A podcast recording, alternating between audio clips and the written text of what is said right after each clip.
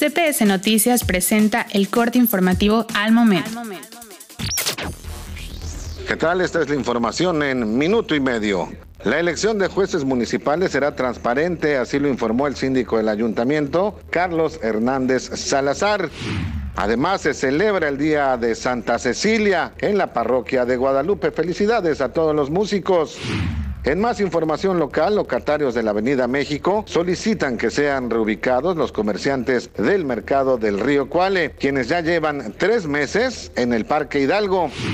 Además, la Secretaría de Bienestar Jalisco abre el registro para apoyo a madres trabajadoras en Vallarta.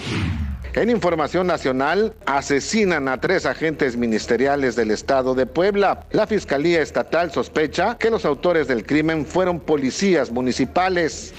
Además, en lo internacional, el chavismo gobernante ganó el domingo la alcaldía de Caracas y 20 de las 23 gobernaciones en las elecciones regionales de Venezuela. Ya está usted informado en minuto y medio. Soy Ugolín. Que tenga usted muy buenas tardes.